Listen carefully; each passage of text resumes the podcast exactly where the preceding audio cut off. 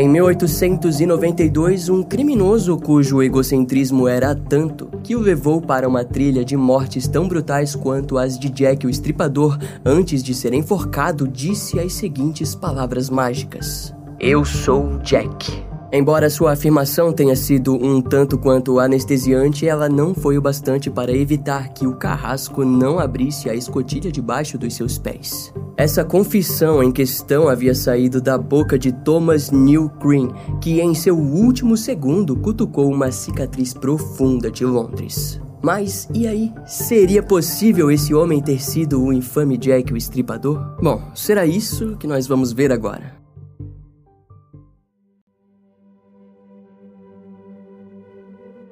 Em outubro de 1891, cerca de três anos depois do sumiço repentino de Jack o Estripador nas ruas de Londres, uma nova onda de mortes envolvendo profissionais do sexo passaram a acontecer no distrito de Lambeth. No dia 13 de outubro daquele ano, a profissional do sexo Ellen Donworth, de 19 anos, dividiu seu quarto com seu amigo Ernest Linnell, quando, por volta das 6 horas da tarde, saiu para se encontrar com um cliente. Sua amiga Constance Linfield relataria que a viu junto a um homem como qualquer outro e por isso não achou nada de estranho. No entanto, pouco tempo depois, outro amigo da mulher, James Styles, a viu se arrastando pela parede próxima à sua casa. Inicialmente, ele achou que Ellen estava bêbada e a ajudou a chegar até o seu quarto. Porém, quando ele a pôs em sua cama, Ellen disse o seguinte: Aquele cavalheiro de bigode e chapéu me deu uma bebida com duas pílulas. Assim, James foi até o Instituto Médico de Lambeth e pediu ajuda para um enfermeiro que o seguiu até a casa da garota. Ao chegar, as convulsões de Ellen eram extremamente violentas, ao mesmo tempo que a mulher gritava de dor e o enfermeiro logo reconheceu os sintomas como envenenamento. Quando as autoridades chegaram, ela estava sendo levada para o hospital, mas acabou morrendo ainda dentro da carruagem. O corpo da garota foi analisado e o legista Thomas Herbert concluiu que ela havia sido envenenada por estrequinina, ou seja, Ellen havia sido assassinada. Na época, o distrito Lambeth ao sul de Londres era um local recheado por violência, prostituição e crimes menores. O desemprego era muito alto e as únicas instituições que contratavam eram os hospitais, mas poucas pessoas conseguiam pagar pelos estudos. Junto a isso, o distrito de Lambeth oferecia diversão com pubs lotados de mulheres e músicas. Para as autoridades, o assassino provavelmente seria um homem que morava nos arredores e se encontrava em uma situação tão feia quanto a vítima, ou seja, provavelmente um andarilho. Enquanto as investigações eram feitas, alguns dias depois, Matilda Clover, de 27 anos e também profissional do sexo do distrito de Lambeth, foi encontrada em meio a convulsões em sua cama. Ela acabou morrendo antes de ser levada para o hospital. O legista informou que a sua morte havia sido causada por insuficiência cardíaca em decorrência da abstinência de álcool. Uma testemunha, no entanto, informou que quando encontrou Matilda, ela estava delirando e falando repetidamente que um dos seus clientes havia a entregado pílulas envenenadas. Ao que parece, a mulher disse que o seu cliente era um homem alto, com bigode. Mas devido ao fato de o legista ter considerado a morte de Matilda como natural, o caso acabou sendo deixado de lado. Enquanto isso, nas ruas de Londres, cartas curiosas passaram a aparecer. Uma delas chegou nas mãos de Frederick Smith, filho de um homem de patente alta na sociedade de Londres e dono da banca de livros W.H. Smith. A carta havia sido escrita em um tom macabro, pois nela o autor ameaçava expor Frederick como o assassino de Ellen Donworth. Além disso, o autor da carta aconselhou Frederick a colar uma placa em seu escritório que dizia: O senhor Fred Smith deseja ver o senhor Bain, seu advogado, imediatamente. No entanto, Frederick não se sentiu nem um pouco ameaçado pela carta e rapidamente a entregou para a Polícia Metropolitana de Londres. Curiosamente, aquela não havia sido a única carta recebida pelas autoridades. Antes de Frederick, o Dr. William Broadbent havia recebido uma carta onde o autor alegava ter provas que o conectavam ao assassinato de Matilda Clover e ainda exigia 25 mil libras pelo seu silêncio. Em uma tentativa de localizar o chantagista, as autoridades armaram um encontro para que o sujeito viesse buscar o dinheiro, porém, ninguém compareceu. Nos meses seguintes, tudo ficou em silêncio sem cartas ou novos corpos. Até que no dia 11 de abril de 1892, a dona de uma pensão do distrito de Lambeth acordou durante a madrugada em meio aos gritos. Ao seguir os barulhos, ela se dirigiu ao corredor próximo ao quarto de sua inquilina, Alice Marsh, de 21 anos. Ao chegar, ela a encontrou no chão em meio a gritos e convulsões. Antes que pudesse fazer algo, porém, novos gritos foram ouvidos no andar de cima da pensão, onde Emma Shirval, de 18 anos, se apresentou na mesma condição que Alice. As autoridades e o socorro foram rapidamente chamados, mas apenas Alice conseguiu viver por tempo bastante para informar que havia se encontrado com um homem alto e vesgo que havia dado a ela três comprimidos. Ambas as garotas acabaram morrendo antes de chegarem no hospital e os investigadores descobriram que elas também eram profissionais do sexo. Frente àquilo, eles notaram que em uma das várias cartas que haviam recebido, o autor se referia ao assassinato de Matilda Clover, mas naquela altura a sua morte havia sido registrada como uma causa natural. Com aquilo, eles entenderam que realmente havia um único assassino conectado com todas aquelas mortes, mas não conseguiam pedir por uma exumação para de fato comprovar a teoria. E para aumentar ainda mais a tensão em Londres, os jornais passaram a chamar o criminoso de o envenenador de Lambeth. Na caça por novas pistas, o sargento de Nova York, Patrick McIntyre, havia recém-chegado em Londres e se apresentou na polícia metropolitana com uma história curiosa. Segundo Patrick, ele havia conversado com um amigo seu que sabia muita coisa sobre um suspeito em potencial. Ele continuou a contar que o seu amigo John Haynes havia recentemente jantado com um homem que detalhou de forma curiosa os crimes do envenenador de Lambeth. Além disso, a aparência do sujeito era realmente muito parecida com a descrição dada pelas testemunhas. Junto aos investigadores, o sargento Patrick conseguiu identificar o sujeito e logo foi descoberto que se tratava de Thomas Neil Cream. Com um assassino potencial em mãos, os investigadores da Polícia Metropolitana verificaram todos os antecedentes do suspeito, além de serem aconselhados pelo chefe do Departamento Central de Investigação, Robert Anderson, a expandirem as investigações para os Estados Unidos e Canadá. Aquela jogada fez com que toda a história de Thomas Neil Cream viesse à tona.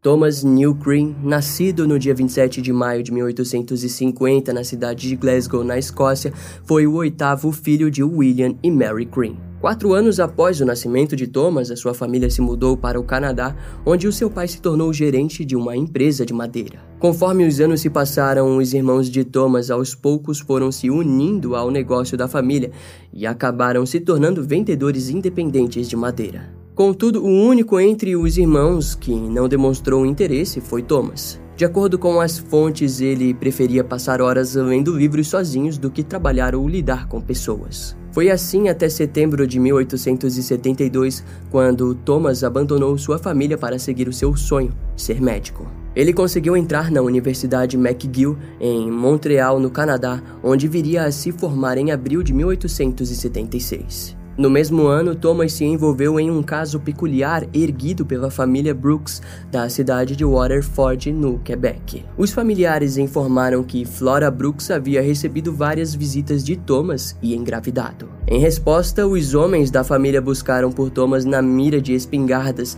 e exigiram que ele se casasse com a garota. Depois de alguns dias, em uma cerimônia simbólica, o laço foi feito. Entretanto, ainda na lua de mel, Thomas fugiu e deixou sua esposa em um estado deplorável. Flora se apresentava um pouco doente e, quando o médico doutor Phelan a examinou, ele descobriu que a garota havia passado por um procedimento de aborto com remédios. Eventualmente, ele acabou confessando que seu marido havia medicado os comprimidos a ela. Enquanto tudo aquilo vinha à tona, Thomas já havia fugido para Londres, onde continuaria seus estudos e se esqueceria completamente do casamento. Naquela época, a Grã-Bretanha oferecia as melhores escolas de medicina do mundo e ansiavam em criar médicos excelentes. Mas, infelizmente, naquela época, o que haviam criado era um monstro. A população mundial estava subindo, principalmente em lugares como Londres, onde a era industrial se apresentava forte e dominante. Havia trabalho, doenças, sexo, violência e todo tipo de coisa pelas ruas de Londres. Em lugares mais obscuros da cidade,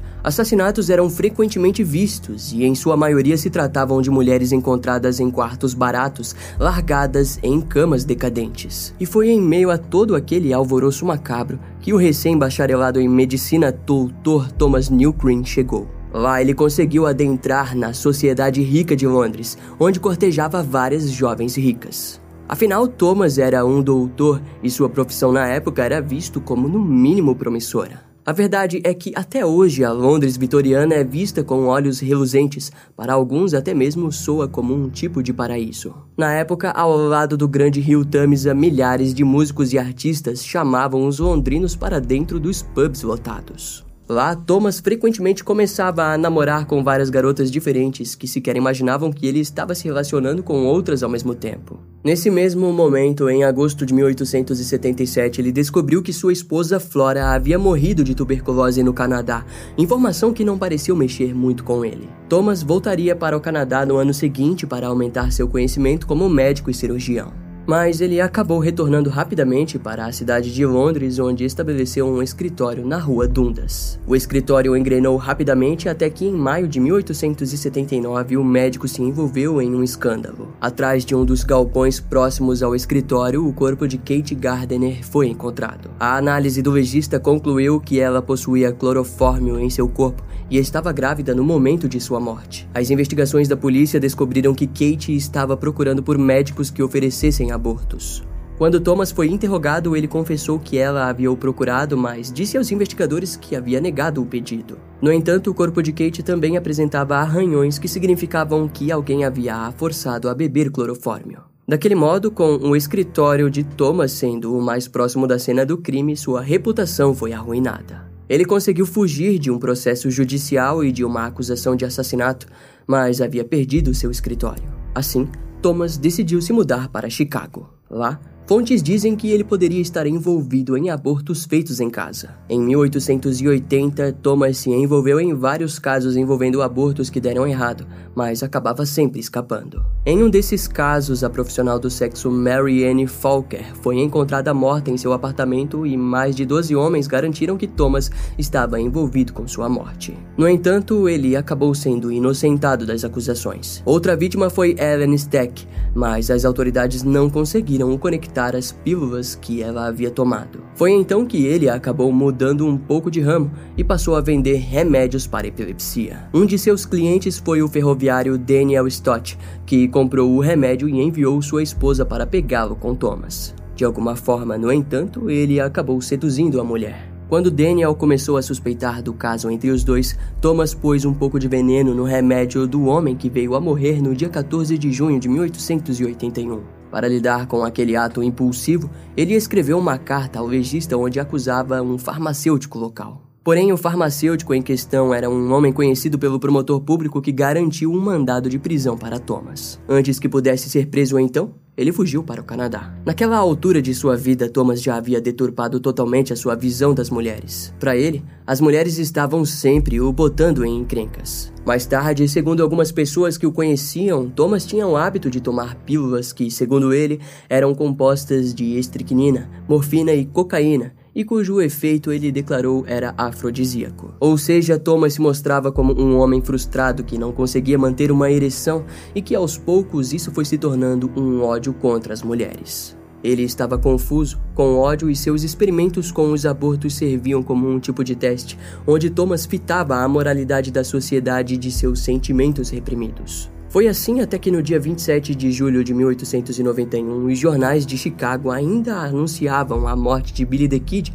no Novo México ocorrido mais de 10 dias antes, mas também havia um artigo dizendo: a captura de Thomas Newcream no mesmo dia pelo xerife do condado de Boone em Belle Riviere, Ontário, foi um caso muito mais prosaico. Green não resistiu e, depois de ser interrogado em Windsor, foi devolvido a Illinois para ser julgado por assassinato. Sua fuga para o Canadá apenas o rendeu à sua prisão na penitenciária estadual de Joliet, em Illinois. Thomas foi sentenciado à prisão perpétua pela morte de Daniel Stott. Mas de alguma forma ele conseguiu ser liberado graças a um de seus irmãos que pediu clemência ao estado do Illinois. Algumas fontes relataram que na verdade houve suborno envolvido, pois na época o governador do Illinois era extremamente corrupto. Entre aspas, o dinheiro podia realizar qualquer coisa, desde a obtenção de luxos na prisão até a compra de indultos. Tudo relacionado com a administração da prisão estava podre até o âmago, disse um dos funcionários da prisão na época. Quando seu irmão levou Thomas até em casa,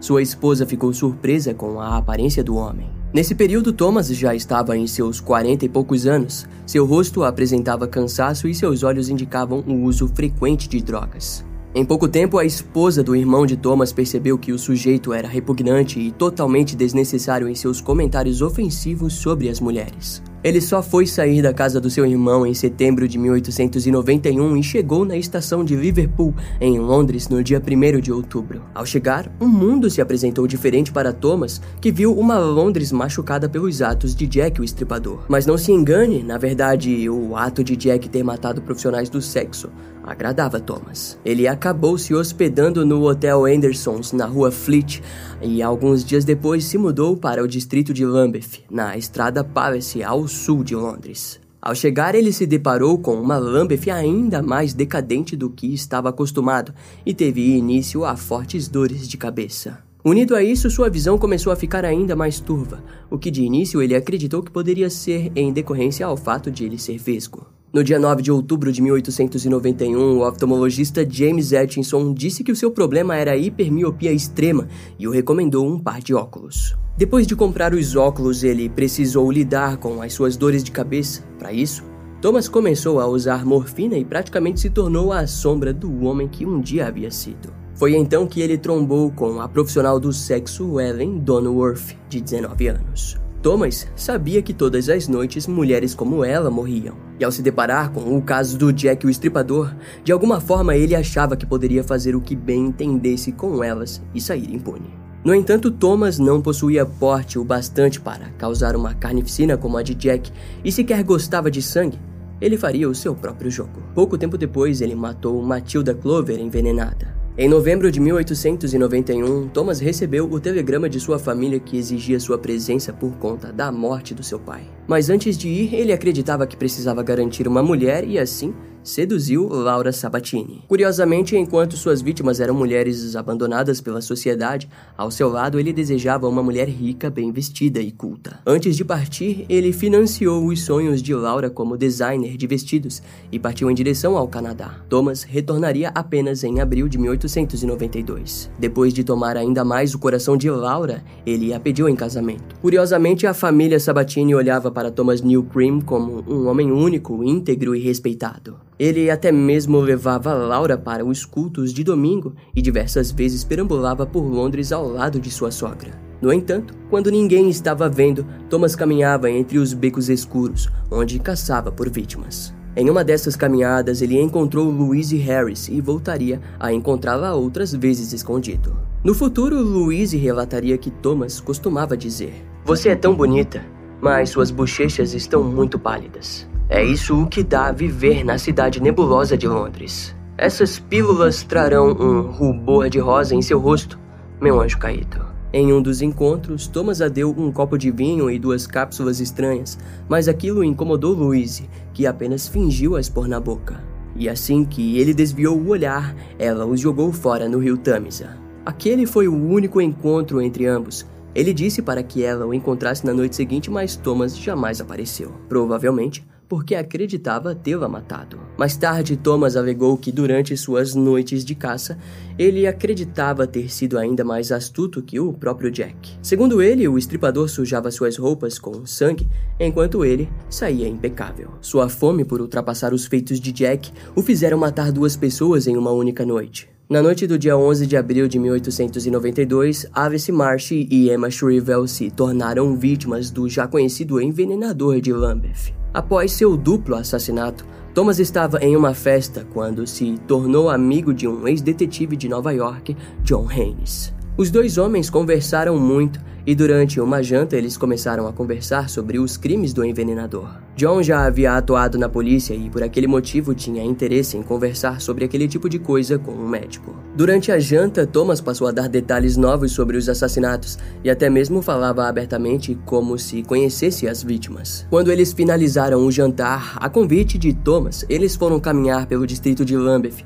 e o homem guiou John por diversas ruas onde as vítimas haviam morado ou foram encontradas mortas. Ao fim da noite, John achou toda aquela conversa muito estranha e no dia seguinte entrou em contato com um amigo seu que havia recém-chegado de Nova York, o sargento Patrick McIntyre. Entre aspas, eu lhe digo, Patrick, ele conhecia os lugares, os horários, toda a comoção, até mesmo suas conversas. Claro, ele disse que estava apenas supondo como tudo havia acontecido, mas eu observei sua expressão enquanto ele falava. Eu sei que isso soa maluco, mas, bem, eu juro que ele estava lá, como se conhecesse aquelas pobres garotas intimamente. Quando Patrick ouviu a história, ele imediatamente se dirigiu até a polícia metropolitana, onde contou os fatos para os investigadores do caso. Depois que todo o passado de Thomas Newcream foi investigado, ficou mais do que claro que ele era o envenenador de Lambeth, e assim uma mega operação se iniciou nas ruas da Londres vitoriana.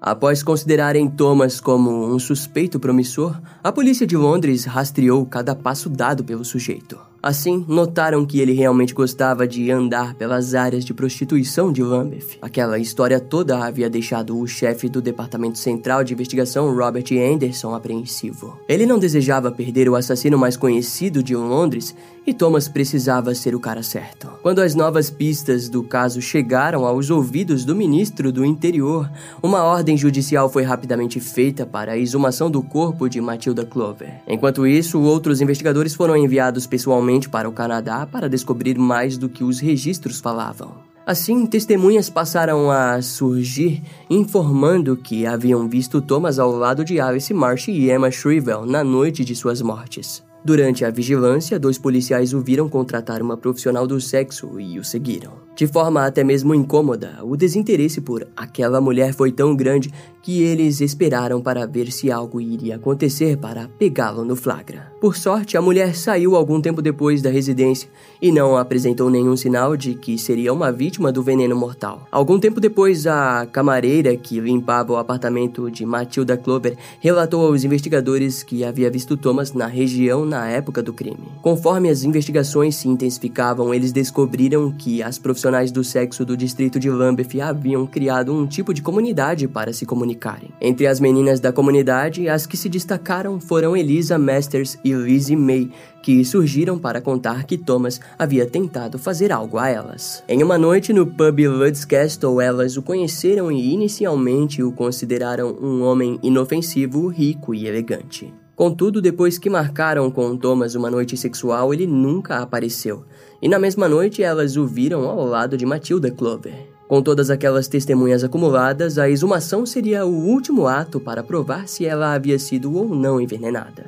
Afinal, vale ressaltar que a sua morte havia sido considerada natural. No fim, o Dr. Thomas Stevenson descobriu que nos órgãos internos da mulher havia resíduos de estricnina que haviam causado a morte rápida e dolorosa de Matilda. Em seu relatório final, ele declarou que, sem dúvidas, ela havia sido vítima do envenenador de Lambeth. Diante aquilo, novas informações vindas do Canadá relatavam que a ex-esposa de Thomas tinha morrido depois de ser abandonada por ele e havia fortes indícios de que ela tinha falecido devido a algum tipo de envenenamento. Além de que foi descoberto que Thomas havia recebido prisão perpétua pelo assassinato de Daniel Stott, mas mesmo assim havia sido liberado de alguma forma suspeita. A última grande prova circunstancial veio quando compararam a caligrafia de Thomas com as cartas enviadas aos montes para pessoas inocentes de Londres. Desse modo, mesmo sem um caso sólido, no dia 3 de junho de 1892, Thomas foi preso e levado sob acusação de extorsão. O Tribunal de Magistrados de Londres rapidamente o acusou oficialmente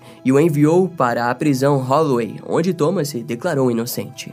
A prisão havia sido feita de forma prematura devido à pressão que o chefe do Departamento Central de Investigação, Robert Anderson, estava sofrendo de seus superiores. Antes de acusá-lo por assassinato, em sua residência foi descoberto um pedaço de papel com várias iniciais rabiscadas que combinavam com o nome de suas vítimas, além de contar com as datas certeiras de suas mortes. Aquele achado deixou Thomas sem muitas escolhas, sendo então acusado de assassinato. O julgamento começou no dia 17 de outubro de 1800 1992, guiado pelo juiz Henry Hawkins. Quando Thomas entrou no tribunal, ele apresentava uma aparência degradada e enfrentou o procurador-geral Charles Russell, que estava lá para conseguir uma sentença de morte. A defesa foi feita pelo aclamado advogado Garrett Geohagan, mas até mesmo ele sabia que não havia como ganhar aquele caso, e sua única defesa foi dizer que o tribunal não poderia condenar seu cliente com base em evidências circunstanciais. Porém, mesmo assim, a acusação mostrou várias provas circunstanciais para o júri.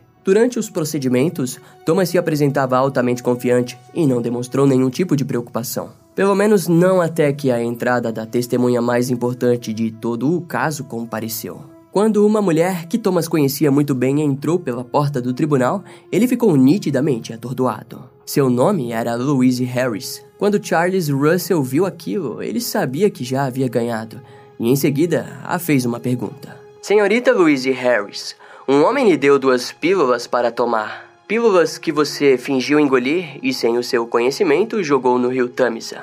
Você suspeitou que ele cometeria um crime. Diga-nos em nome de Deus, aquele homem está aqui no tribunal conosco hoje? A mulher apontou o seu dedo em direção a Thomas e disse que lá estava ele sentado. Naquele instante ele permaneceu nitidamente incomodado, o grande jogo havia acabado. O júri precisou de apenas 10 minutos de deliberação para sentenciar Thomas Newcream como culpado em cinco assassinatos. Quando sua sentença de morte foi dada, o juiz Henry Hawkins disse que a vontade de matar Thomas era tomada por uma maldade desigual, que poderia apenas ser destruída com sua morte. Sua execução foi marcada para o dia 16 de novembro de 1892. Reza a lenda que quando a porta do alçapão se abriu, as últimas palavras de Thomas foram: Eu sou Jack.